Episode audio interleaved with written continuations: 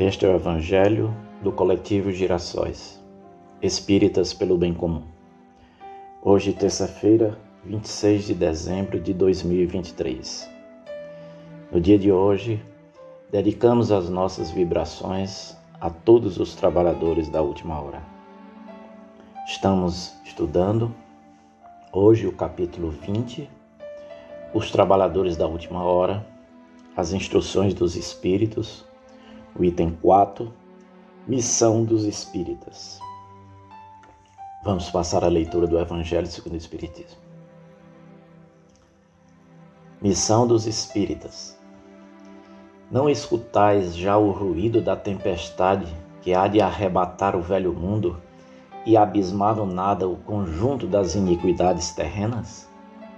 Ah, bendizei o Senhor, vós que haveis posto a vossa fé na sua soberana justiça, e que, novos apóstolos da crença revelada pelas proféticas vozes superiores, ides pregar o novo dogma da reencarnação e da elevação dos espíritos, conforme tenham cumprido bem ou mal suas missões e suportado suas provas terrestres.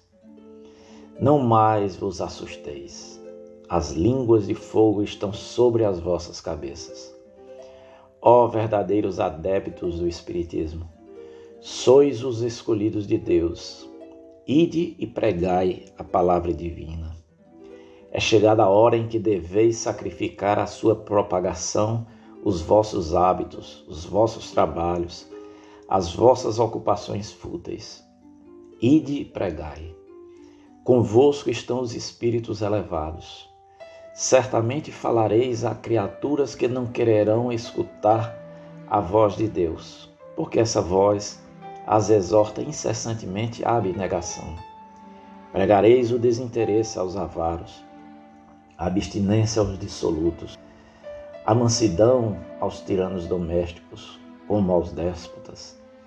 Palavras perdidas, eu sei, mas não importa. Faz-te-me isto e regueis com vossos suores o terreno onde tendes de semear, porquanto ele não frutificará e não produzirá, senão sob os reiterados golpes da enxada e da charrua evangélica. Ide e pregai. Ó todos vós, homens de boa fé, conscientes da vossa inferioridade em face dos mundos disseminados pelo infinito. Lançai-vos em cruzada contra a injustiça e a iniquidade. Ide e proscrevei esse culto do bezerro de ouro, que cada dia mais se alastra. Ide, Deus vos guia. Homens simples e ignorantes, vossas línguas se soltarão e falareis como nenhum orador fala. Ide pregai que as populações atentas recolherão ditosas as vossas palavras de consolação, de fraternidade, de esperança e de paz. Que importam as emboscadas que vos armem pelo caminho? Somente lobos caem em armadilhas para lobos, porquanto o pastor saberá defender suas ovelhas das fogueiras imoladoras. Ide, homens, que grandes diante de Deus mais ditosos do que Tomé, credes sem fazerdes questão de ver e aceitais os fatos da mediunidade, mesmo quando não tenhais conseguido obtê-los por vós mesmos. Ide, o Espírito de Deus vos conduz. Marcha, pois, avante, falange imponente pela tua fé. Diante de ti os grandes batalhões dos incrédulos se dissiparão, como a bruma da manhã aos primeiros raios do sol nascente. A fé é a virtude que desloca montanhas, disse Jesus. Todavia, mais pesados do que os, as maiores montanhas jazem depositados nos corações dos homens a impureza e todos os vícios que derivam da impureza. Partia então, cheios de coragem, para removerdes essa montanha de iniquidades que as futuras gerações só deverão conhecer como lenda, do mesmo modo que vós só muito imperfeitamente conheceis os tempos que antecederam a civilização pagã. Sim, em todos os pontos do globo vão produzir-se as subversões morais e filosóficas. Aproxima-se a hora em que a luz divina se espargirá sobre os dois mundos. E depois, e levai a palavra divina aos grandes que a desprezaram, aos eruditos que exigirão provas, aos pequenos e simples que a aceitarão. Porque, principalmente entre os mártires do trabalho, desta provação terrena, encontrareis fervor e fé. Ide, estes receberão com hinos de gratidão e louvores a Deus a santa consolação que lhes levareis. E baixarão a fronte, rendendo-lhes graças pelas aflições que a terra lhe destina. Arme-se a vossa falange de decisão e coragem. Mãos à obra. O arado está pronto, a terra espera. Arai. Ide e agradecei a Deus a gloriosa tarefa que ele vos confiou. Mas atenção! Entre os chamados para o Espiritismo, muitos se transviaram. Reparai, pois, vosso caminho e segui a verdade. Então, tem duas perguntas aqui que foram feitas ao Espírito, autor da mensagem. A pergunta: Se entre os chamados para o Espiritismo muitos se transviaram, quais os sinais pelos quais reconheceremos os que se acham no bom caminho? Resposta: Reconhecê-lo-eis pelos princípios da verdadeira caridade que eles ensinarão e praticarão. Reconhecê-lo-eis pelo número de aflitos a que levem consolo. Reconhecê-lo-eis pelo seu amor ao próximo, pela sua abnegação, pelo seu desinteresse pessoal. Reconhecê-lo-eis, finalmente, pelo triunfo dos seus princípios, porque Deus quer o triunfo de sua lei. Os que seguem sua lei esses são os escolhidos, e lhes dará a vitória. Mas ele destruirá aqueles que falseiam o espírito dessa lei e fazem dela degrau para contentar sua vaidade e sua ambição.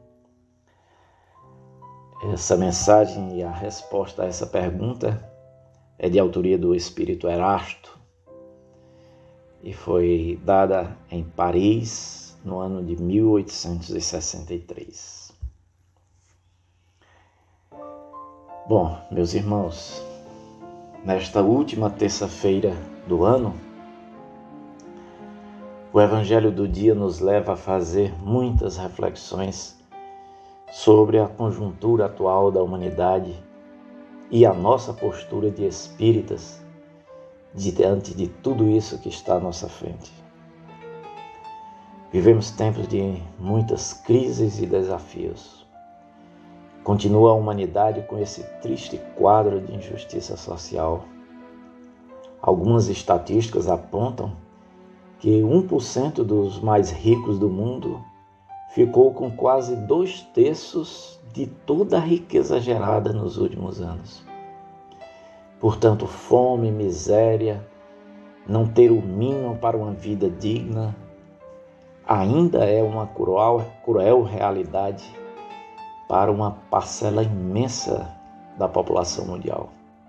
Continuamos com guerras, guerras terríveis. A guerra de Israel com o Hamas se configura como um verdadeiro genocídio contra populações indefesas de mulheres, velhos, crianças. Estamos testemunhando a todo momento fenômenos climáticos nunca acontecidos que geram morte e destruição. A natureza responde e pede socorro diante das agressões dos egoístas homens que continuam a massacrar o planeta, pois não querem parar as suas máquinas que destroem a natureza e ao mesmo tempo geram dinheiro.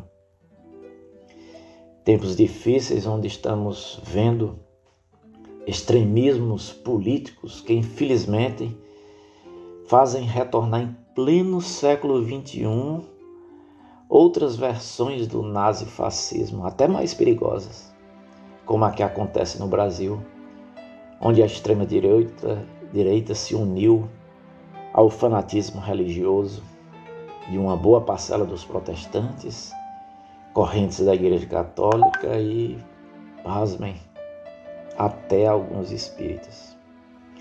Esse extremismo da direita faz ressurgir com toda força coisas terríveis como o racismo, a violência política, a intolerância religiosa, a violência contra mulheres, índios, violências contra os nossos irmãos LGBTQIA, e tantos outros absurdos. O evangelho lido na noite de hoje é um chamamento para todos nós espíritas a agirmos e de forma urgente e tentarmos com todos os meios disponíveis neutralizar todas essas coisas negativas. O Espiritismo nos ensina de forma muito clara que todos somos irmãos, filhos do mesmo Deus. Qualquer que seja a nacionalidade, somos irmãos. Qualquer que seja a condição social, somos irmãos. Qualquer que seja a cor da nossa pele, somos irmãos. Qualquer que seja o sexo biológico ou nossa orientação sexual, somos irmãos. Qualquer que seja a nossa religião ou não professarmos nenhuma, somos irmãos. E a reencarnação, ensinada de acordo com o Espiritismo, fortalece ainda mais essa ideia de igualdade perante Deus, porque nós podemos reencarnar em posições contrárias à presente vida. E outro ponto a coroar toda essa noção de igualdade no Espiritismo é a defesa da mensagem original de Jesus à humanidade, ou seja, o mandamento maior: amar a Deus sobre todas as coisas e ao próximo como a si mesmo. Somos todos irmãos e todos devem ser o próximo a quem devemos amar. Assim, no mundo atual, com todos esses absurdos, devemos ensinar e praticar o que o Espiritismo nos diz com tanta clareza e precisão. Que Deus nos abençoe.